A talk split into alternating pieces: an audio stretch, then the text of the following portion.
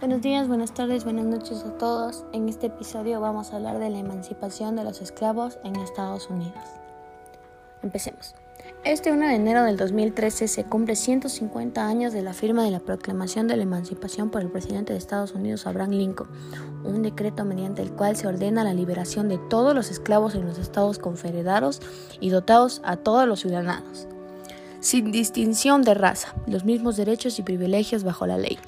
El acto cerraba uno de los capítulos más difíciles de la historia de Estados Unidos, acabando con lo que ya se consideraba como una de las instituciones más inhumanas, la utilización de otros seres humanos como propiedad personal, su sometimiento al trabajo forzado y su privación de la libertad.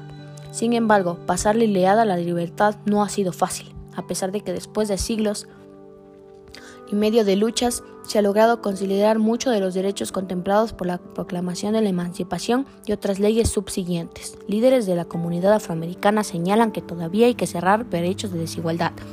Primeros obstáculos. Después de firmar la proclamación que estableció el fin de la esclavitud y que ésta no podría ocurrir otra vez, se adoptaron tres enmiendas a la Constitución para clarificar lo que significaba el nuevo estatus para los ex esclavos.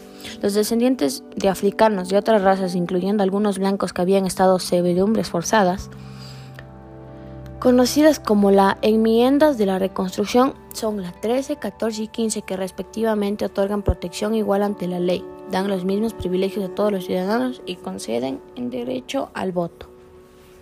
A pesar de las enmiendas, hubo muchos obstáculos y desafíos desde la liberación física de todos los esclavos, su integración a la sociedad y el desarrollo de las relaciones interraciales.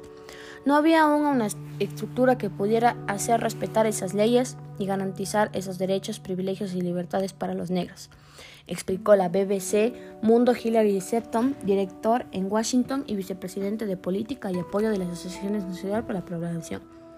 Fue un proceso largo, volátil y problemático, que derechó muchas luchas pero que señalaba Shelton han hecho mucho para que nuestros países crezcan al tiempo de compadecer y adoptar esos ideales de nuestra Constitución, dijo Shelton. La proclamación misma fue el resultado de una cruenta guerra civil entre los estados del norte y los estados confederados del sur, donde la esclavitud seguía vigente. Después de la victoria del norte se proclamaron las leyes de liberación y derechos ciudadanos, pero durante la mitad del siglo XX la condición de los afroamericanos parecía no cambiar, particularmente en el sur donde vivían segregados, perseguidos y desempleados y discriminados.